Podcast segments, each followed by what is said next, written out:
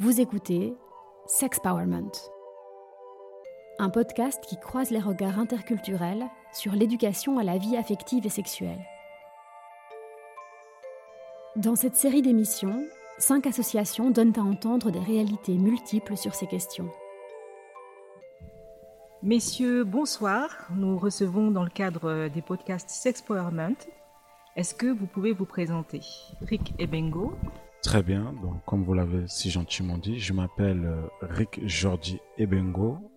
Je suis euh, résident luxembourgeois. Je travaille euh, comme éducateur dans une maison relais à Esch et aussi en tant qu'encadrant de jeunes dans une association à but non lucratif dans la commune de Steinzel, encadrant des jeunes de 12 à 26 ans. Christian Mukendi. Oui, euh, donc euh, comme vous venez de le dire, euh, je m'appelle Christian Mukendi, je suis éducateur et assistant social en formation. je travaille depuis 4 ans dans un groupe de vie de jeunes mamans entre 18 et 26 ans à la Croix-Rouge luxembourgeoise. Très bien. une étude britannique qui a été publiée dans la revue Nature Communications montre que plus les filles âgées de 11 et 13 ans passent leur temps sur les réseaux sociaux, et plus elles sont susceptibles de ne pas être satisfaites de leur vie. Alors, il y a d'autres études aussi qui montrent euh, des résultats qui sont pareils euh, chez les garçons âgés de 14 et 15 ans et aussi chez les garçons et les filles âgés de 19 ans.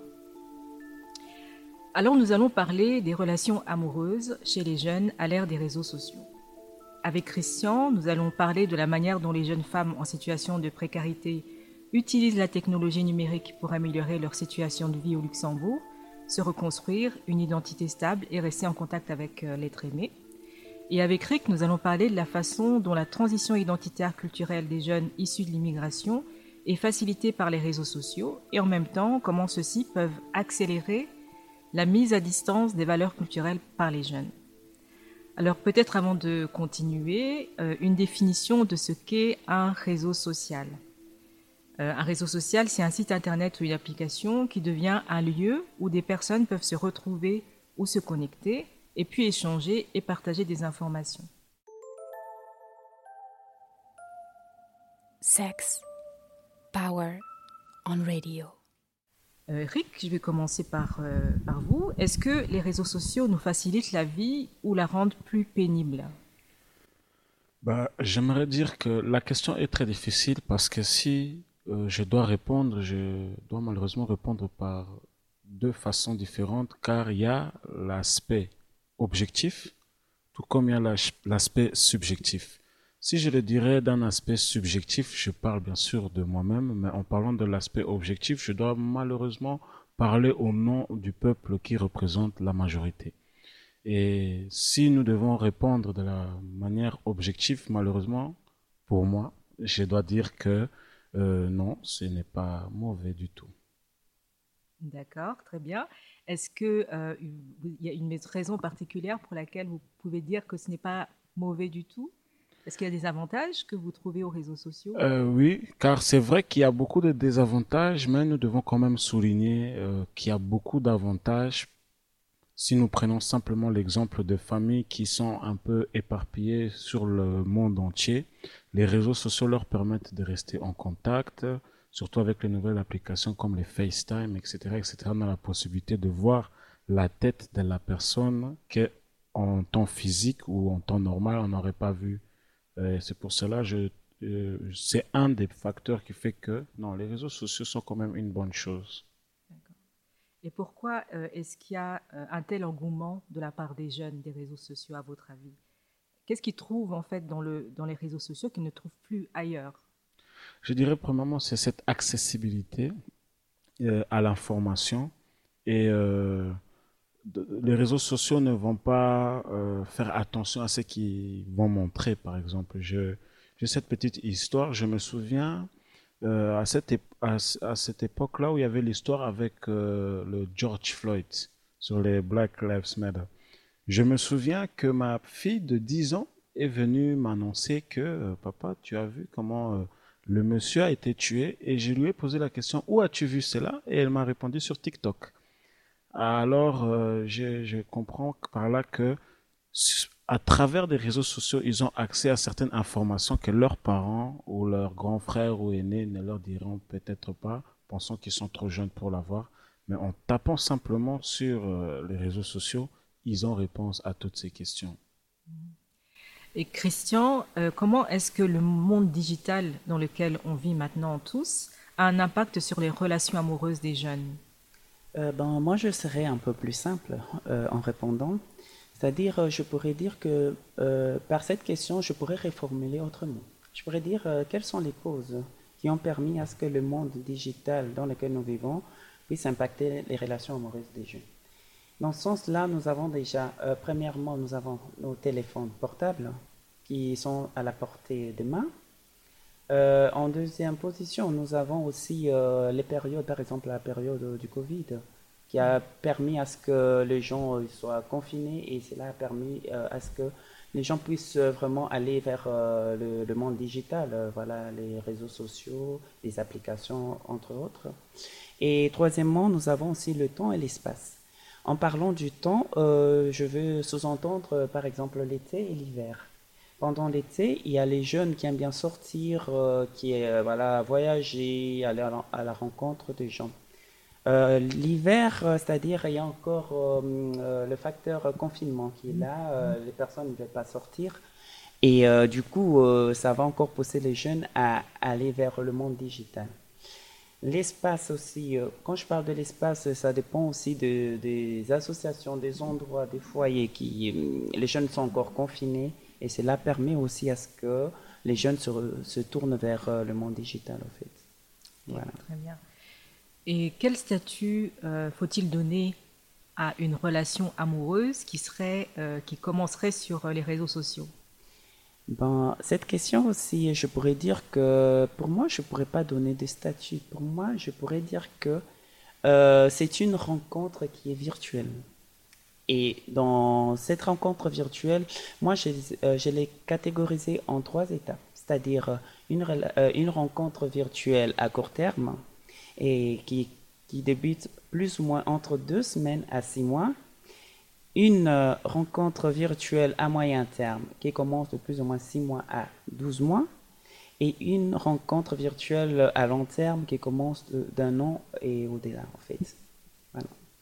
Et ces rencontres virtuelles, c'est quelque chose que vous avez vu en fait chez, les, les, jeunes euh, personnes avec qui vous travaillez?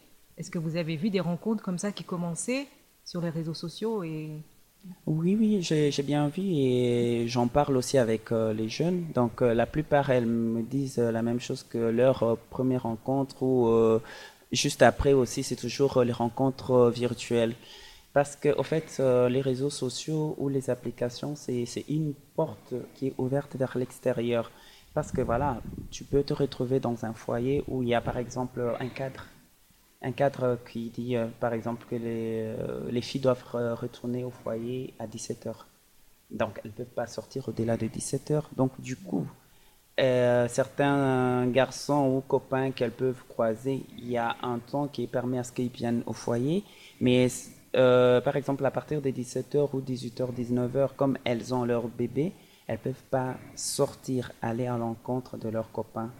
Donc je disais que voilà, donc euh, cela permet à ce que euh, les filles euh, puissent rencontrer les gens sur des applications et des réseaux sociaux. Donc pour avoir vraiment une personne qui n'est même pas premièrement accessible, donc une personne inaccessible et du coup voilà.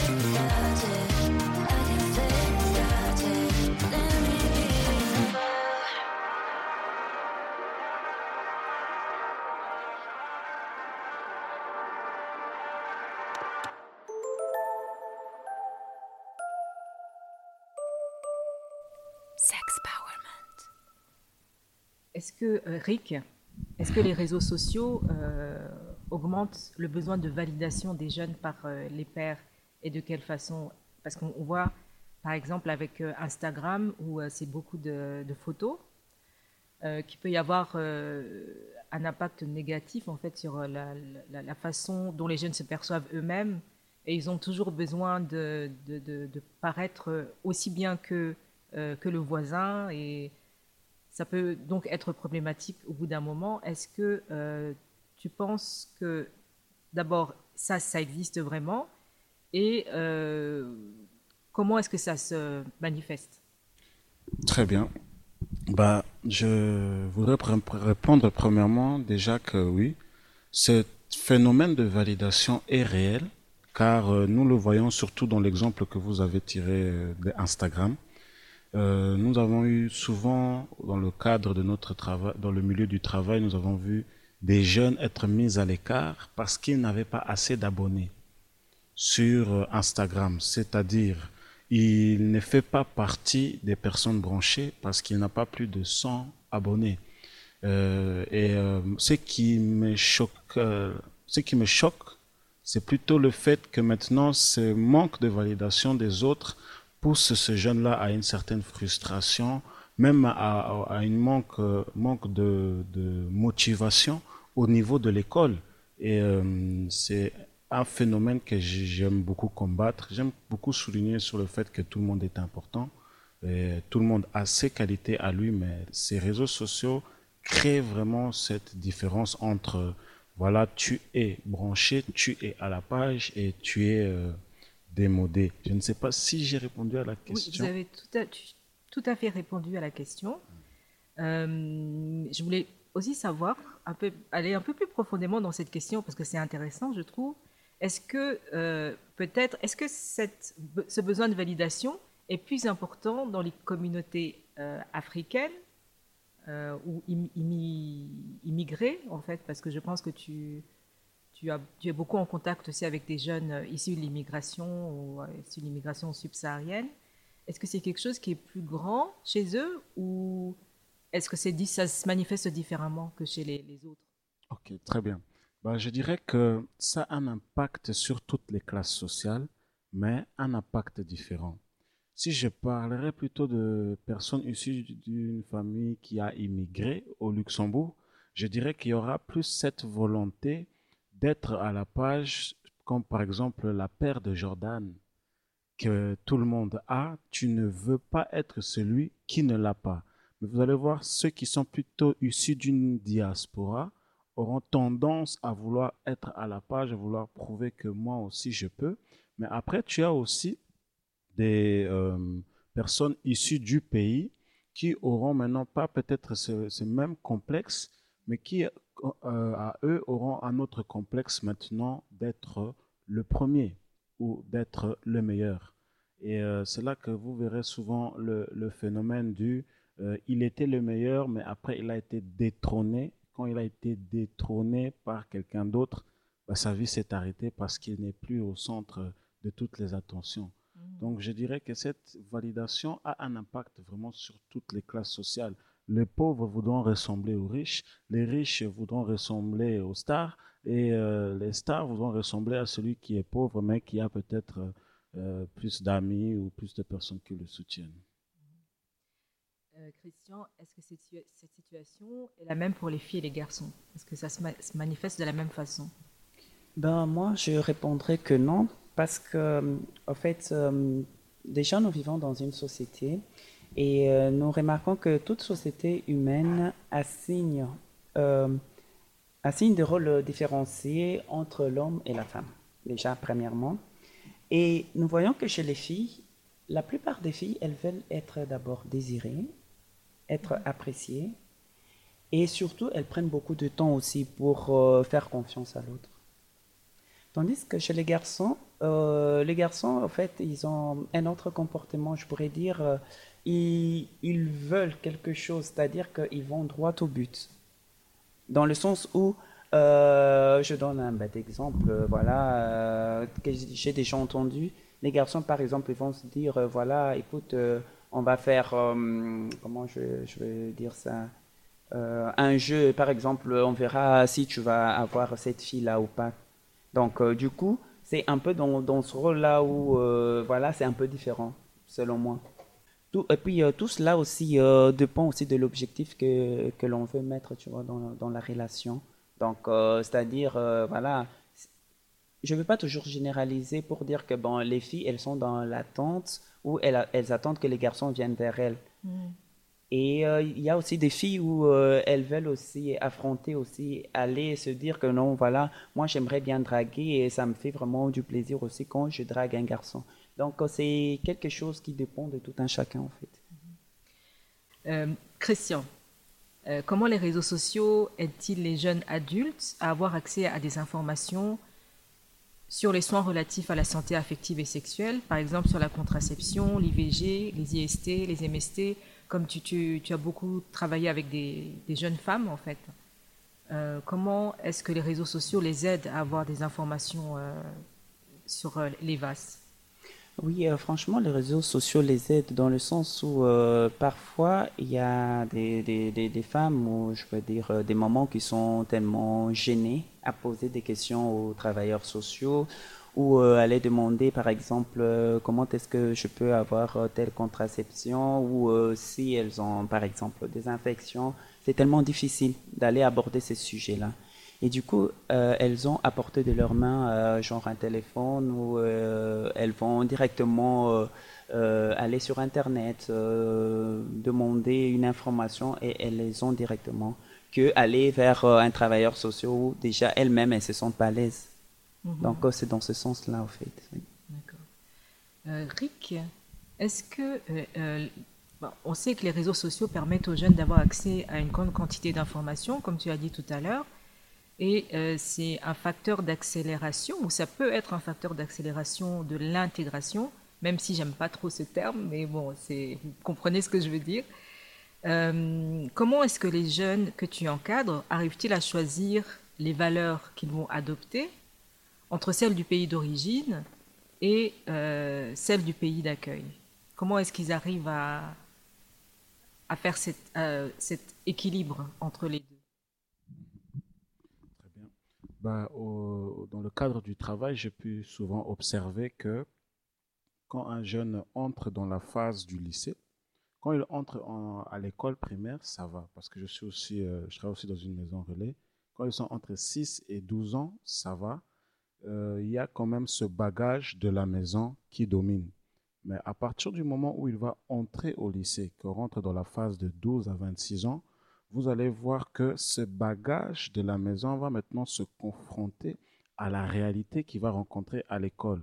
Et c'est, je dirais que c'est à ce moment-là exactement que l'identité et la personnalité du jeune commence vraiment à se former et à s'imposer. Maintenant, comment faire le tri par rapport à l'information? Je dirais que le fait d'aller à l'école va aussi influencer euh, à quel bagage tu vas plus croire. Je, je, vais vous donner un simple exemple que, que, j'avais noté. Euh, dans la culture congolaise, par exemple, celui qui est né avant toi, tu, as, tu, tu, as, tu lui dois du respect. C'est ce qu'on appelle euh, le droit de naissance. Mais quand on est à la maison et qu'on pose la question de l'explication du droit de naissance, souvent, malheureusement, dans nos cultures, on ne nous donne pas de, de, de réponse correcte ou exacte. Alors que maintenant, si au niveau de l'école, tu as une question par rapport à l'éducation, par rapport à pourquoi j'ai reçu la punition, ou euh, pourquoi telle chose est-elle comme ça, vous allez voir que les professeurs vont répondre clairement, correctement, et c'est que, c'est que les jeunes, surtout de cette génération, de, de la nouvelle génération, préfèrent, c'est que les informations sont vérifiées et vérifiables. Ça veut dire dans 10 ans, la réponse reste la même, alors que peut-être ce que nous avons reçu comme bagage à la maison d'ici 10 ans ou dans la prochaine génération peut changer de définition. C'est pour cela, je dirais qu'à cause de l'école et du milieu et de la réalité géopolitique dans lesquelles ce jeune grandira, il va plutôt choisir des informations correspondant à son milieu.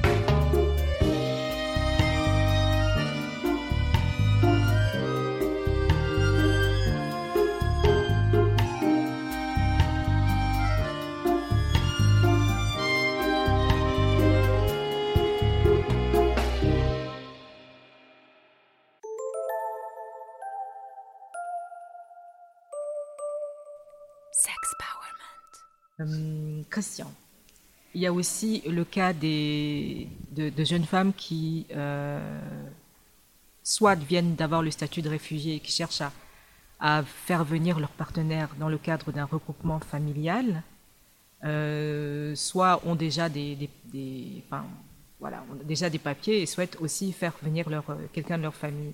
Comment est-ce que les réseaux sociaux euh, aident-ils dans cette situation à rester en contact avec le partenaire euh, qui, est dans un autre pays et euh, à, aussi l'aider à pouvoir euh, aussi arriver ici.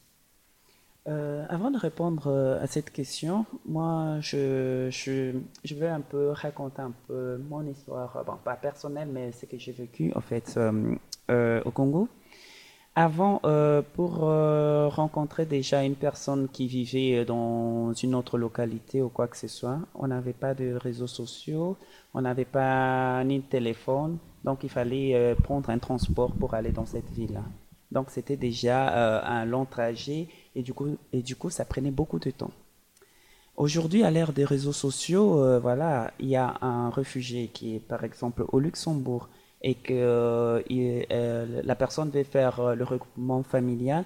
Et du coup, déjà de 1, c'est déjà une rapidité déjà. donc déjà, tu, tu, vois la personne avec Skype, vidéoconférence et tout ça, et tu restes directement en, contact avec cette personne. Et les transferts de documents, par exemple, ça va directement, tu n'as qu'à scanner ton document sur téléphone ou quoi que ce soit, tu envoies à la personne et la personne, elle a le document en un instant en fait. Donc cela facilite beaucoup la tâche pour le regroupement familial des réfugiés ou quoi que ce soit. Euh, question importante aussi, euh, Rick, euh, par rapport aux cyberintimidations. Donc dans cyberintimidation, on englobe tout ce qui est dénigrement de la personne, insultes, les rumeurs qui peuvent avoir un effet vraiment dévastateur chez les jeunes il y, a des suicides en fait euh, par rapport euh, à ça. Euh, il y a aussi les, ce qu'on appelle les sex stage. J'ai appris ce mot aussi, je ne connaissais pas, qui est en fait tout ce qui est messages, images ou vidéos qui sont à caractère sexuel et qui sont indésirables. comment est-ce que c'est géré par les jeunes que, que, tu, que tu encadres? Ok. Bah, je dirais qu'il y a deux groupes différents. Bah, le premier groupe, ils trouvent ça normal. Euh, ça, ça ne les dérange pas, ils se disent que c'est tout à fait normal. Et puis il y a d'autres personnes qui, à qui ça affecte euh, psychologiquement et aussi euh, émotionnellement, qui se sentent oppressés, qui se sentent dérangés, attaqués. Et je dirais que comment nous essayons de gérer ça, euh, en faisant de la prévention. Euh, par exemple, dans le cadre de la maison de jeunes, on invitera un intervenant qui va expliquer comment on peut prévenir ce genre de situation, comment réagir à ce genre de situation. Par exemple, chez nous, euh, dans l'établissement, il y a, plusieurs posters où il y a un numéro que tu peux appeler anonyme, à qui tu peux parler de ces choses-là, de ces réalités-là. Et nous sommes vraiment, surtout moi personnellement, je suis très à l'écoute de tous les bénéficiaires. C'est-à-dire, euh, euh, je vais te laisser parler, parler, parler. Et dès qu'il y a cette, cette euh, crainte que tu es dans cette situation-là, bah, on va essayer d'informer les parents si le jeune est mineur et essayer de voir s'il y a possibilité de mettre un contrôle parental ou de bloquer les personnes qui envoient ces choses indésirables. Mm-hmm. Voilà. Euh, Christian, euh, les jeunes adultes utilisent aussi beaucoup les applications de rencontres pour euh, entrer en relation. donc le fait de, faire des rencontres pour entrer en relation, est-ce que ça peut être nocif aussi pour les personnes, puisqu'on ça peut aussi arriver à la cyberintimidation et c'est géré différemment par les jeunes adultes que par les ados, bien sûr mais euh, ça peut aussi faire des dégâts. Euh, et surtout euh, parce que voilà, tu, peux être amené plus à rencontrer ça chez, parce que tu encadres des jeunes femmes que chez des, jeunes hommes. Comment est-ce que c'est géré chez vous? Ben, en fait, on est aussi dans la sensibilisation parce que les réseaux sociaux, que ce soit Internet, par rapport aussi à l'image, on leur parle aussi par rapport aux photos qu'elles mettent dessus. Parce que c'est quelque chose qui est déjà sur Internet, c'est difficile à les enlever, à enlever cette image-là. Et du coup, on est plus dans la sensibilisation, montrer euh, les avantages et les inconvénients de, de réseaux sociaux aussi. Donc, euh, on, on les sensibilise beaucoup.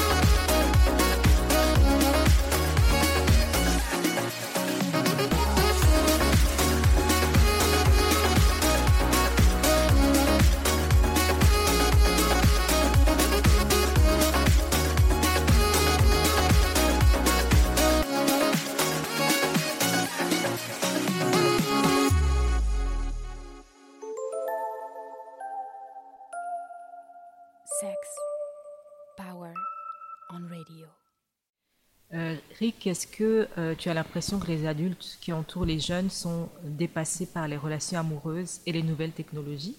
Ah, Ou est-ce qu'ils essaient de s'adapter comme ils peuvent? Voilà, j'attendais cette euh, question pour rebondir à la première question qui était euh, est-ce que c'est bien, est-ce que ce n'est pas bien? Ben, Comme je le disais tout à l'heure, de manière objective, c'est très bien parce que la majorité adhère, la majorité est content avec les réseaux sociaux, mais malheureusement, il y a une certaine minorité qui sont complètement dépassés par euh, les réseaux sociaux. Euh, pour la petite histoire, je donne simplement l'histoire de ma femme et moi-même. Je me souviens que quand son père lui confisquait son téléphone à l'époque, euh, ça ne lui faisait rien parce qu'elle avait Facebook sur son iPod. Alors, à travers des réseaux sociaux, nous sommes restés en contact.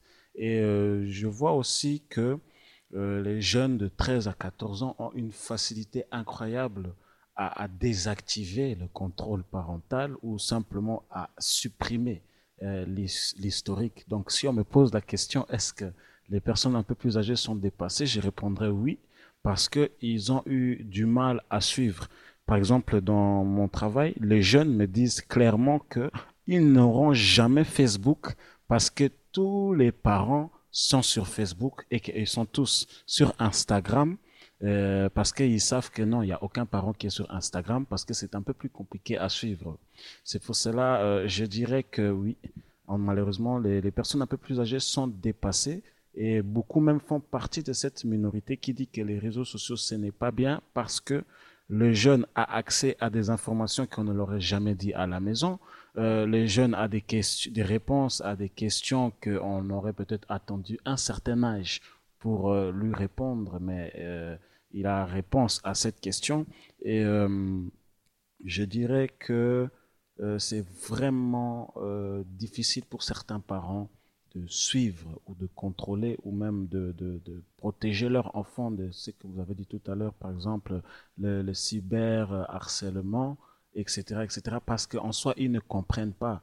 Tu peux rentrer dans la chambre et l'enfant pleure, tu ne sais pas pourquoi il pleure, ah, mais l'ordinateur est allumé. Le fait de ne pas connaître ou comprendre ou suivre fait que on se dit que c'est pas grave, t'as qu'à éteindre la télé et c'est bon, mais les personnes qui sont en train d'écrire ça sont à l'école, sont dans le bus, sont dans le train. Et c'est pour cela que je trouve que c'est très important quand même d'aider ces personnes-là à aider leurs jeunes qui sont dans ce monde-là. Voilà. Du coup, est-ce que vous faites un peu comme euh, l'intermédiaire, entre le médiateur entre les parents et les élèves? Ah oui. Euh, moi, euh, pour la petite histoire, je, je, je, je ne suis pas très aimé. je ne suis pas très faut, aimé. Il faut que tu nous expliques. Voilà. Je ne suis pas très aimé à cause euh, de cela parce que, par exemple, si je vois que euh, il y a du cyberharcèlement, je suis dans le cadre de mon travail, du contrat que j'ai signé, obligé de signaler. Ou si je vois que, euh, excusez-moi, peut-être, voilà, qu'une jeune fille de, de 14 ans envoie euh, des photos nues à son soi-disant copain, l'amour de sa vie, je dois signaler. Et euh, parfois, ça, ça, ça, donnait l'impression comme si tu m'as, tu m'as trahi. Je t'ai confié quelque chose et tu m'as trahi. Mais je dirais que heureusement, mon contrat de travail m'oblige à, intervenir. Mais voilà un peu euh, ce que nous nous faisons comme intermédiaire. Nous essayons quand même, quand nous détectons quelque chose au niveau du travail, de signaler les parents. Et j'ai- j'aimerais même dire aussi que même déjà au niveau des, des maisons relais, il y a énormément de jeunes entre 6 et 12 ans qui ont déjà un téléphone et, et qui savent très bien s'en servir. Et euh, surtout au niveau de, de, la maison relais, nous, nous, nous, confisquons, nous confisquons et euh, nous signalons les parents que là, le jeune, pendant que nous sommes en train, en train de faire cours, lui, il est sur YouTube. Son professeur l'a pris, mais lui a rendu. Et puis ici, on lui dit pas de téléphone, mais il, nous dit qu'il est accro, etc. Alors nous, nous intervenons du mieux que nous pouvons, quitte à ne pas être aimé par tout le monde, mais euh, ils, nous, ils nous remercieront dans, dans le futur. Et, et justement, le fait d'être accro, ça, on le voit vraiment chez les jeunes euh, donc de, entre 12 et 16 ans qui sont vraiment accros. Est-ce que chez les plus âgés, disons à partir de 19 ans, est-ce que c'est la même chose ou est-ce qu'ils ils ont plus de distance avec euh, les réseaux sociaux? Ben, en fait, euh, je dirais que c'est euh, la génération 2000, si je vais bien dire. Donc, euh, vous allez voir des jeunes aujourd'hui qui c'est difficile d'aller même à la bibliothèque, par exemple. Je donne un bête exemple, d'aller à la bibliothèque pour lire euh, des livres et tout ça, parce qu'ils vont te dire que voilà, j'ai les livres euh, électroniques euh, sur le téléphone. Et c'est tellement difficile dans, dans, qu'ils se séparent de leur téléphone. En fait, toute leur vie se passe sur les réseaux sociaux. Donc, s'ils ont envie de, je sais pas, avec leur TikTok, machin, poster des trucs, euh, avoir des informations. Donc, euh, tout se passe dans leurs mains, en fait, toute leur vie. Et parfois, même, euh, on est sujet au travail, on leur demande, ben, essayer de sortir, aller faire un tour dehors. Mais elles vont te dire, non, on n'a pas envie, elles restent dans la chambre. Et voilà, elles sont sur leur téléphone. Donc, c'est un peu ça. C'est vraiment difficile. Ok. C'est déjà la fin de ce podcast. Euh, je voudrais finir par euh, une citation du chercheur en psychologie américain Lawrence Steinberg euh, dans son étude intitulée Age of Op- Opportunity, Lessons from the New Science of Adolescence, dans laquelle il dit Je pense que les réseaux sociaux ne sont pas le mal que les gens pensent qu'ils sont. Merci beaucoup à vous deux d'avoir euh, accepté notre invitation et à bientôt. Merci Sandrine. Merci bientôt. beaucoup. Au revoir.